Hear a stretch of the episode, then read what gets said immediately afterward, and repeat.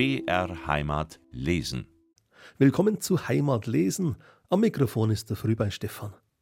Wir stürzen uns auf ein neues Werk und landen wieder einmal bei Ludwig Ganghofer. Ich glaube, ich muss Ihnen den Mann in dieser Sendereihe nicht mehr groß vorstellen, nur ein paar Eckdaten vielleicht. Geboren 1855 in Kaufbeuren, gestorben 1920 in und am Tegernsee, sehr bekannt und sehr reich geworden durch seine Heimat- und Hochlandsromane. Lustig am Rande, Ludwig Ganghofer ist tatsächlich einer der meist verfilmten deutschen Autoren. Im Jahr 1900 erschien beim renommierten Stuttgarter Verlag Adolf Bonz sein Hochlandsroman Der Dorfapostel. Ein klassischer Ganghofer mit viel bäuerlicher Landschaft, mit komplexen Charakterbeschreibungen, mit genau beobachteten Alltagsbeschreibungen. Kritiker halten den Dorfapostel für einen der besten Romane Ganghofers. Sie können sich aber ab sofort selber im Bild machen, neu in Heimat lesen, Der Dorfapostel von Ludwig Ganghofer. Christian Jungwirth liest und ich wünsche eine, eine spannende Radiolektüre. Helle Mittagssonne überflimmerte die beschneiten Berge und das weiße Tal. Kaum ein Schatten in der Landschaft, alles in stille, leuchtende Sonne getaucht. Und alles weiß. Man sah von den Dächern keines. Sie unterschieden sich im Schnee nicht mehr von den getünchten Mauern der Häuser und von der weißen Erde. Man sah den Kirchturm nicht, er war im Weiß verschwunden, nur die runden Luken seiner Glockenstube hingen wie große dunkle Augen in der Luft, und sein grünes, spitz aufgezogenes Dach, auf dessen steilen Kupferplatten der Schnee nicht haften konnte, schien unter dem Himmel zu schweben, als wär's die sichtbare Haube eines Riesen, der unsichtbar inmitten des weißen Tales stand. Wie kalt die Nächte noch immer waren, das sah man an den groß geblätterten Kristallen, die überall im Nachtfrost aus der Schneedecke hervorgeblüht waren, als hätte auch der eisige Winter seine Blumen. Die glitzerten mit kaltem Schimmer über allem Grund. Doch in den reinen, stillen Lüften, deren blaue Wunderglocke sich wolkenlos über die weißen Berge spannte, und in der linden Sonne der Mittagsstunden spürte man schon eine leise Ahnung des Frühlings, welcher kommen wollte. Manchmal fielen kleine Schneeklumpen von den Bäumen nieder, immer wieder klang das den Bach bedeckende Eis, und an den verschneiten Hecken flogen die winzigen Schopfmeisen aus und ein die merken halt auch schon, dass die gute Zeit nimmer weit is. So schien der Waldhofer Roman zu denken, als er auf der Straße stehen blieb, um lächelnd eine Weile das Spiel der kleinen Vögel zu betrachten, die sich der Sonne freuten und dabei im Schnee der Straße ihre Flügel badeten. Ein junger Bursch, kräftig und schlank gewachsen und mit heißem Blut in den Adern. Trotz der Winterkälte trug er die Joppe an der Brust weit offen, als gäbe es für ihn kein Frieren.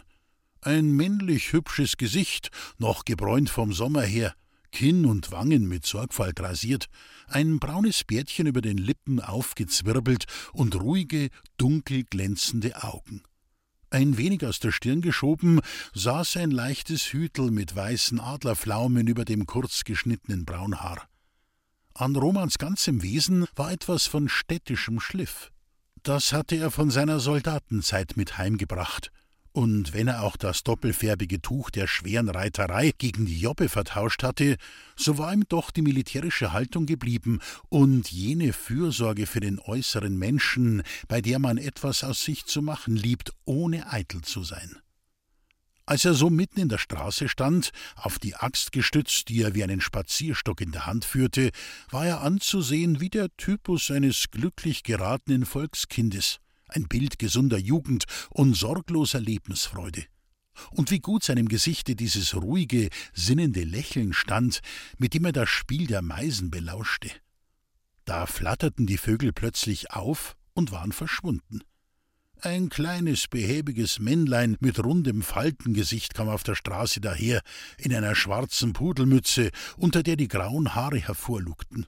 Um den Hals war viermal ein schwarzer Schlips gewunden, und unter dem langen schwarzen Winterrock, der über dem strebsamen Bäuchlein schon so eng geworden, dass von den Knöpfen weg die Falten straff nach allen Seiten liefen, guckten zwei sacht schreitende Stiefel hervor, groß und schwer wie lederne Flöße die Augen gesenkt, ein offenes Buch in den Händen und diese Hände versteckt in wollenen Fäustlingen, die an einer Schnur um die Schultern hingen, so kam der hochwürdige Herr Felician Horadam, der alte Seelsorger des Dorfes, auf den jungen Waldhofer zugegangen.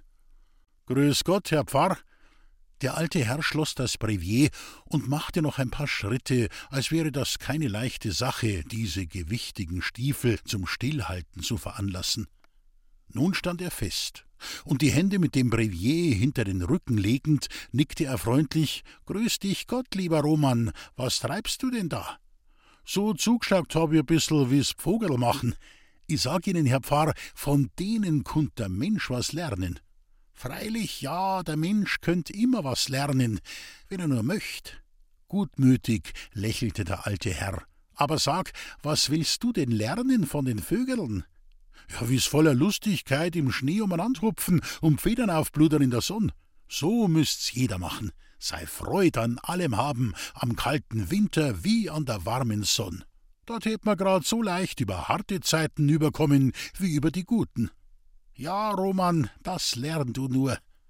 Aus dem Blick, mit dem der Herr Felician den jungen Waldhofer betrachtete, sprach es wie Sorge. Vielleicht kannst du solche Lehr im Leben einmal brauchen. Wer weiß, wie bald. Roman lächelte so zufrieden vor sich hin, als wäre er ein wenig stolz auf den klugen Gedanken, den ihm die kleinen Schopfmeisen eingegeben hatten. Ja, Roman, lerne das nur. Der junge Waldhofer schmunzelte. Schier meine ich, Herr Pfarrer, ich kann's a bissel.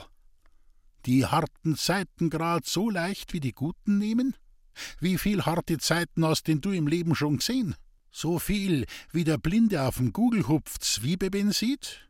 Da lachte Roman. Haben's recht, Herr Pfarr. Von dieselbigen, die sich übers irdische Jammertal beklagen müssen, bin ich keiner. Gott sei Dank. Aber jetzt muss ich schauen, dass ich die Welt hinter Füß krieg. Wohin denn heut noch? Auf'm Grünberg nachschauen, was unsere Holzknecht schaffen. Der Weg da Aufe, der zirkt sie. Und geht am Staudammer Hof vorbei? Geld ja? Gut getroffen, Herr Pfarr. Und gar so geschwind mein ich, lasst mich's Julei nicht weiter.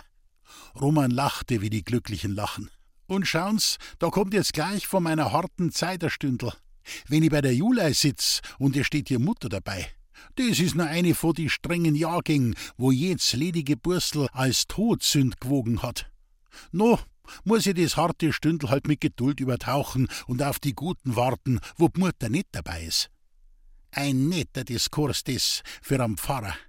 Herr Felician Horadam zog die Brauen auf. Genierst dich denn gar nicht? Warum denn genieren? Sie geben ja eh bald ihren Segen dazu. Lustig zwinkerte der junge Waldhofer. Muss ich mir halt denken, ich hab ein bissl einen Fürschuss drauf. Lachend drückte er das Hütel und ging davon. Der alte Herr schob erschrocken das Brevier in die Tasche, streckte die Hände aus, soweit es die kurze Schnur der wollenen Fäustlinge zuließ, und vor Schreck der hochdeutschen Rede vergessend, die seiner Würde entsprach, rief er im Dialekt: Nix da, hey du, mit'm Vierschuss auf mein Segen is nix, das bitte mir aus. Roman blieb stehen und sagte mit Lachen: Unsorg, Herr Pfarr, es war nicht so gefährlich gemeint. Ich weiß schon, wie ich mich halten muss, dass mir mein Glück nicht aus der Hand fällt. Die heitere Antwort schien den alten Herrn zu beruhigen. Doch während er mit Wohlgefallen den jungen Burschen ansah, fragte er etwas unsicher: Kommst denn allerweil gut aus mit der Julei?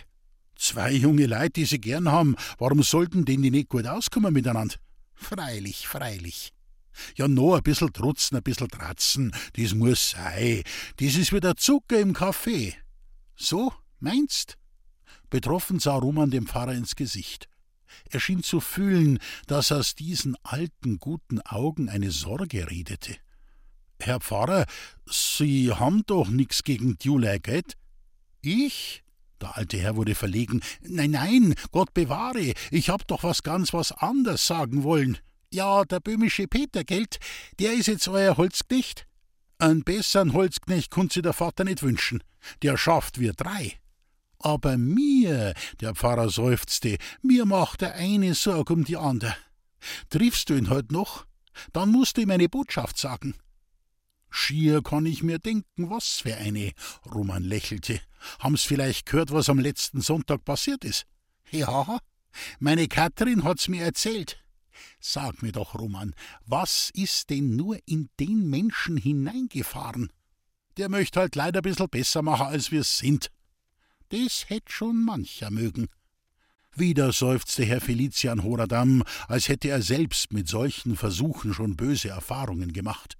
Wenn ich auf der Kanzel stehe, ich der Pfarrer, und rede meinen Bauern ins Gewissen, du, mein Gott, helfen tut's leider auch nicht viel, aber es hat doch sein Ansehen, und die nicht grad schlafen im Betstuhl, passen ja auch ein bisserl auf. Aber wenn so ein Holzknecht kommt, der seine drei Zentner wiegt und will den Bauern die christliche Nächstenliebe im Wirtshaus predigen, wenn sie ihren Schnaps ausspielen, schau, da müssen ihn die Leute doch auslachen. Und wie mir die Katrin erzählt hat, haben sie neulich den armen Kerl auch noch gehörig durchgewichst. Und nicht einmal gewehrt hat sich der gute Lapp. Wehren darf er sich nicht, mit sellene Fäust. Tät er losdreschen, der Hans-Peter, da wären ein paar erschlagen, er wüsst nicht wie. Der junge Waldhofer lachte, aber es klang doch wie ernst aus seinen heiteren Worten. Der Hans-Peter meint halt, wann einer d Nächstenlieb predigen will, so muss er mit gutem Beispiel vorausmarschieren. Ja, ja, ja. Und es wär auch alles schön und recht. Er ist ein braver Mensch und meint's ja auch heilig ernst. Aber wenn sich ein Pfarrer aufs Butterfassel setzt, so ist er noch lang keine Sennerin. Er macht sich nur die Hosen fett. Und steigt ein Holzknecht aufs Kirchendach, so wird er deswegen kein Glöckel, das zum Gottesdienst ruft. Ich bin dem braven Menschen doch selber gut. Aber er wird mit seiner Volksverbesserung für das ganze Dorf zum Gespött. Sie schimpfen ihn einen buckligen Apostel hin und her. Und Apostel, das ist doch wirklich kein Wörtel, mit dem er schimpfen soll. Der alte Herr hatte so lebhaft mit den Armen gefuchtelt, dass ihm die wollenen Fäustlinge heruntergerutscht waren und an ihren Schnüren baumelten. Geh, sag ihm, er soll am Sonntag zu mir kommen, dass ich ihm ein bisserl Vernunft predigen kann. Und red du auch mit ihm. Von dir lässt er sich was sagen, dich mag er gern.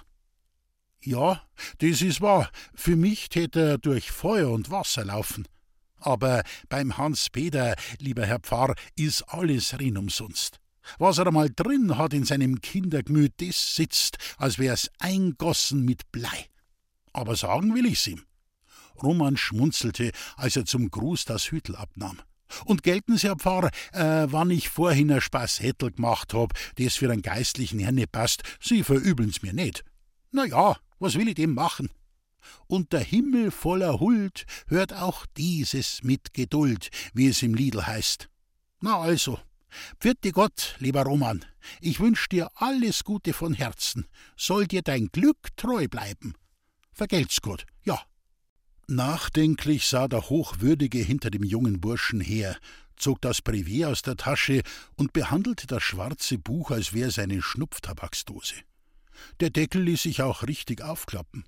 Doch als Herr Horadam die Prise nehmen wollte, merkte er den Irrtum. Ja, ja, ja, greif nur du nicht fehl, mein lieber Roman. Und wenn die Narretei im Hans-Peter nicht fester sitzt als wie das Glück in dir, so will ich sie bald heraußen haben aus seinem Kindergemüt.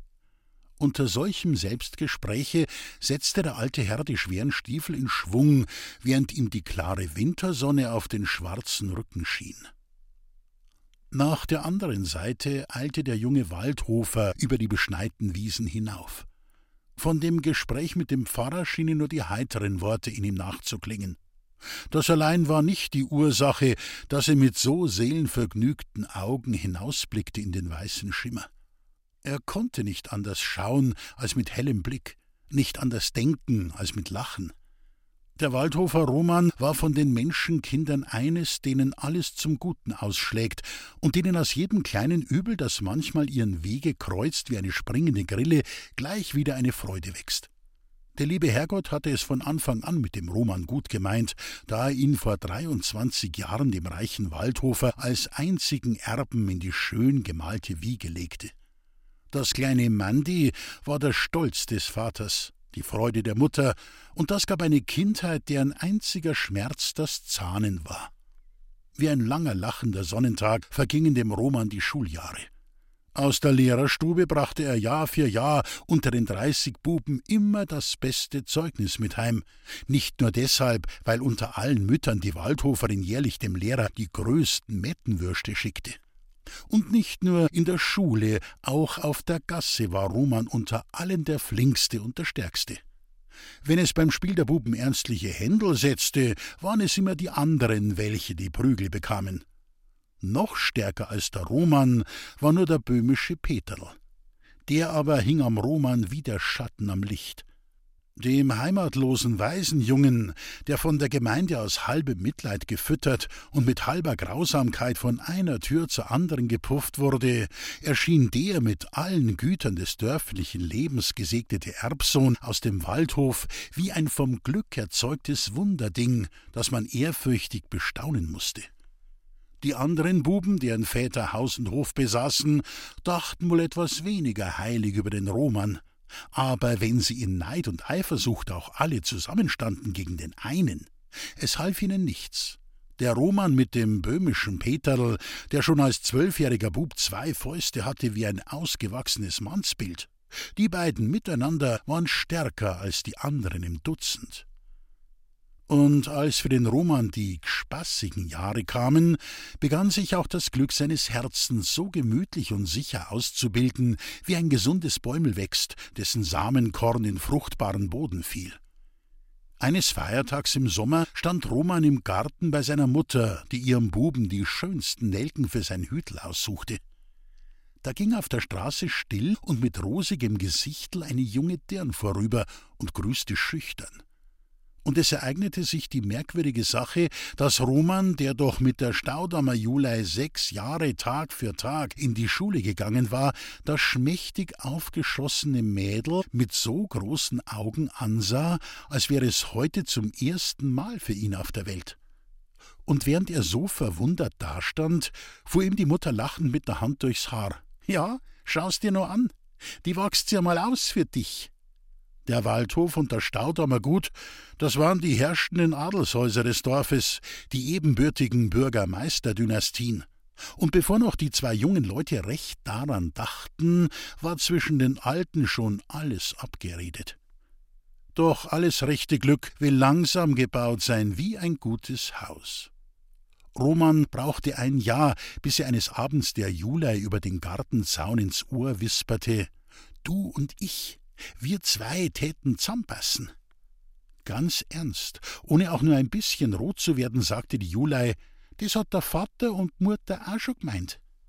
Aber selber meinst es doch schon auch ein bissel. Heiß war dem Roman diese Frage aus verliebtem Herzen gesprungen. Für eine Antwort reichte die Zeit nicht mehr, denn plötzlich stand die Staudammerin neben den beiden und Julei wurde von der Mutter ins Haus geschickt, aus Furcht, es könnte ihr eine Fledermaus ins Haar fliegen. Und seit diesem Abend passte die Staudammerin auf ihr Mädel auf, wie der sparsame Haftelmacher auf ein Drahtschnitzel. Merkwürdig, wie häufig Roman in der nächsten Zeit der Staudammerin begegnete. Die war überall, wo Roman meinte, dass die Julei wäre. Und das Jahr darauf, im Herbste, musste er mit lachendem Verdruss die Entdeckung machen, dass die Staudammerin ihre Augen offen hielt, wenn sie von Rechts wegen schlafen sollte. Da trug er das bunte Rekrutenstreusel auf dem Hut und war mit den anderen, die man behalten hatte, vom Morgen bis zum Abend unter Singen und Jodeln zwischen den beiden Wirtshäusern des Dorfes hin und her gezogen aber während die anderen Streuselbuben von der Soldatenfreude schon wackelige Knie und heisere Kehlen hatten, jodelte er allein noch hinauf bis in den höchsten Diskant und hatte den Kopf so hell behalten, wie am Morgen die Sonne war. Musste er doch, wenn die Sterne kamen, seiner Jula ein Wörtel sagen, treu und fest, dass es ausreichte für die lange Kasernenzeit. Doch als sich das kleine Fenster nach leisem Pochen lautlos geöffnet hatte, und als sich das junge Paar unter heißem Liebesgeflüster zwischen den engen Gitterstäben mit etwas unbequemer Mühsal umschlungen hielt, stand plötzlich die Staudammerin wie ein aus dem Boden gestiegener Geist in der finsteren Kammer und hub ein Schelten an, das Roman mit ein paar Sätzen beim Zaun und draußen über den Staketen war. Doch das feste Wörtel war gesagt, und als der erste Schreck sich gelegt hatte, kam den Roman ein glückseliges Lachen an. Er schrie einen Jauchzer in die Nacht hinaus, dass die Berge widerhallten. Am anderen Morgen wanderte er mit den Kameraden singend zum Dorf hinaus.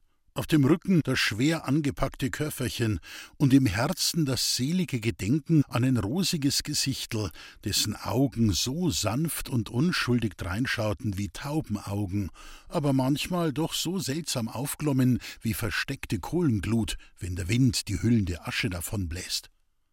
Drei Jahre. Dem Roman vergingen sie, er wusste nicht wie.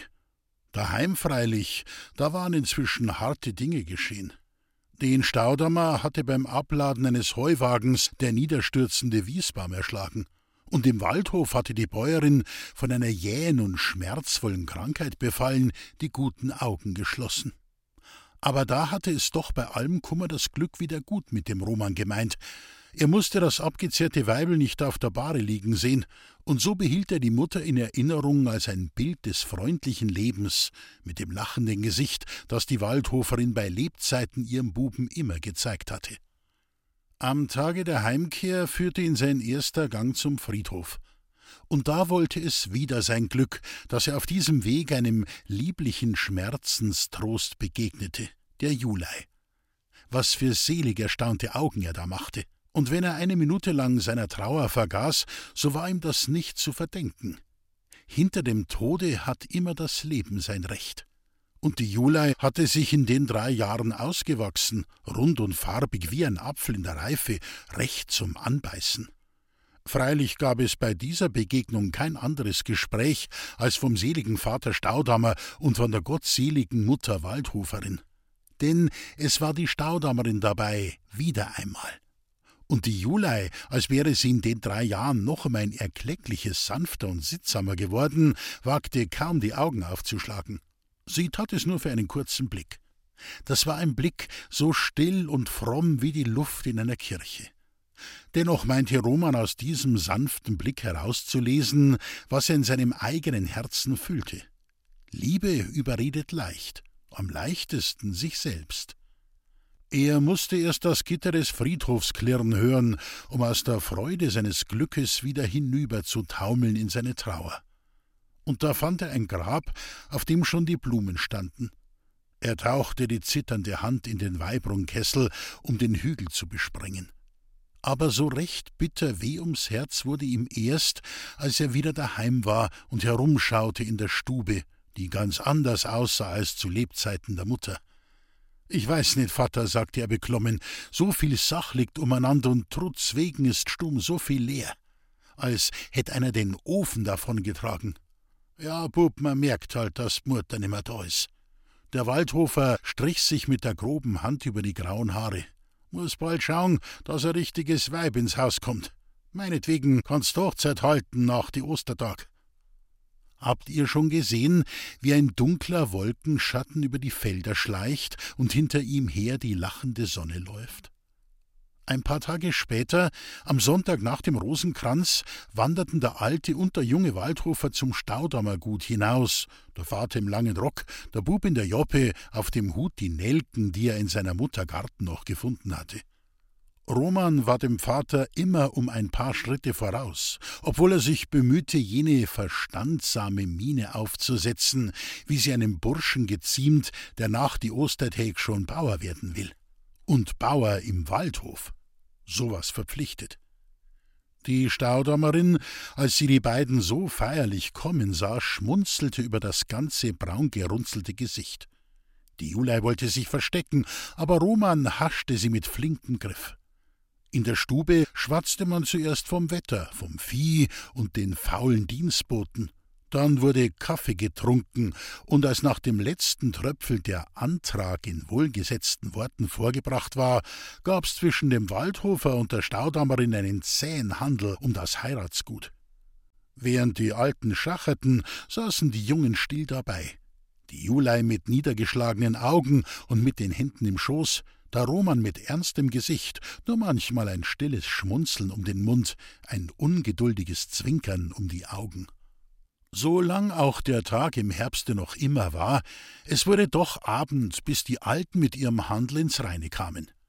Wenn auch der Staudammer gut an den Bruder der Julei fallen musste, der seit einem Jahr beim Leibregiment in München diente, so war's an sicheren Staatspapieren doch ein stattliches Brautgeleit, das man der Julei hinauszahlte.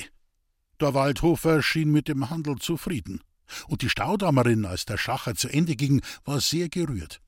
Dicke Trauen kugelten ihr über die runzligen Backen, während sie die Hände des jungen Paares ineinander legte. Nur also, in Gottes Namen halt. Roman, dem heiligen Ernst des Augenblicks zuliebe, bezähmte die Freude seines Herzens und sagte feierlich: Müssen wir halt zusammenhalten, wie christliche Brautleut, fest und treu. Fest und treu. Ganz leise tröpfelten die drei Wortlein von Juleis Lippen. Dabei wurde sie bis unter das Blondhaar so dunkelrot, wie Roman sie noch nie gesehen hatte. Und sie gefiel ihm so gut, dass er sie mit einem Jauchzer in die Arme schließen wollte, um ihr den Brautkuss auf den roten Mund zu drücken. Aber die Staudammerin fuhr dazwischen: So eine Sachen mag ich nicht. Wirst wohl noch warten können bis zum Ehrentag? Mit einem unschuldigen Bussel fangt man an, und mit was man aufhört, weiß man nimmer. Da lachte der alte Waldhofer. No, no, no, gar so gefährlich wird's nimmer. Steht ja der Stadel schon offen, dass der Heuwagen unter Dach kommt. Kunt allerweil nur draufregnen, meinte die Staudammerin in ihrer mütterlichen Vorsicht. Und nun kamen für den Roman schwierige Zeiten.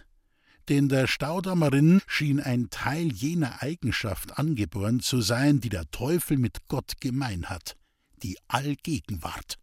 Da half keine List, kein Trotz und Ärger. Dazu kam noch, dass die Jula in ihrer stillen Unschuld die strengen Worte der Mutter nachzureden begann. Dies darf nicht sein und dies ist nicht verlaubt. Den Roman verdroß es manchmal, dass die Jula ihre Liebe so stachelig zu umzäunen verstand. Denn dass sie ihn lieb hatte, daran gab's keinen Zweifel für ihn. Sie war eben von den Allerbrävsten eine und er tröstete sich mit dem Gedanken, so ein braves Weiberl wie ich eins krieg, hat noch nie keiner nicht gehabt. Und die Zeit, in der er mit herzlicher Liebe wecken durfte, was in der unschuldsvollen Seele seiner Julei schlummerte und nur manchmal heimlich aus diesen tauben Augen hervorglitzerte, wie Kerzenschein aus den Fenstern einer Kirche, diese selige Zeit wird wohl noch zu erwarten sein. Aber je mehr er in seiner Liebe geneigt war, der Julei alles zum Guten auszulegen, umso gereizter wurde er gegen die Staudammerin. Und wenn der Teufel die Alte mit ihren aufpasserischen Luchsaugen manchmal für ein Viertelstündel durch die Luft entführt hätte, wäre es ihm recht gelegen gekommen. Bei solchem Stand der Dinge war es begreiflich, wenn Roman an jenem schönen Wintertage, als er in die Nähe des Staudammerhofes kam und die Allgegenwärtige durch den Schnee hinüberwarten sah zum Nachbarhaus, einen glückseligen Jauchzer nur mühsam unterdrücken konnte. Hastig duckte er sich hinter eine der weißen Hecken und gewann mit flinken Sprüngen das Gehöft. Lauschend blieb er vor dem Hause stehen, so verdutzt wie einer, dem eine Liebe, schon halb erfüllte Hoffnung wieder zu Wasser wurde. Seine Julei war daheim, er hörte ihr lustiges Lachen aus der Stube heraus. Aber noch eine andere Stimme lachte mit, eine Männerstimme. Roman zog die Brauen auf, doch ehe sich noch der Ärger richtig in ihm festsetzte, erkannte er diese Stimme. Das war nur der Mickey, der Knecht im Staudammerhof. Einen Knecht schickt man aus der Stube und fertig. Über den dummen Gedanken lachen, den ihm der erste Ärger eingegeben, ging Roman rasch auf die Haustür zu. Da schwiegen in der Stube plötzlich die beiden Stimmen. Und im Flur begegnete dem Roman der Knecht, ein hagerer Bursch mit spöttischen Augen, die weiße Arbeitsschürze um die Hüften gewickelt, die Tabakspfeife in der Brusttasche des grün und rot gewürfelten Jankers. Er nickte dem Roman zu und flüsterte in wohlmeinender Freundschaft: Heid hast du's gut erraten. Die Alte ist nicht daheim. Der junge Waldhofer schien sich in keine Vertraulichkeiten einlassen zu wollen. Das weiß ich schon selber. Während der Knecht auf der Hausschwelle stehen blieb und lächelnd über die Schulter blickte, trat Roman in die Stube. Schatzl, mein Liebs. Er streckte die Arme, stand aber wie angewurzelt, als müssten erst seine Augen satt werden von dem lieblichen Sonnenbild, das er in der Stube fand. Julei saß in der Herrgottsecke am Tisch, umflimmert von der Sonne, die durch die beiden Fenster fiel. Das wirrgezauste Blondhaar schien zu brennen, und flaumiger Schein umzitterte den weichen, schlanken Hals. Die weißen Puffärmel, die sich unter den schwarzen Miederbändern hervorbauschten, waren vom Licht wie gesäumt mit glitzernden Borten, und eine rosige Schimmerlinie zog sich um die runden Arme und um das Schattenprofil des sanften Grübchengesichtes, das ein wenig verlegen über die Näharbeit gebeugt war.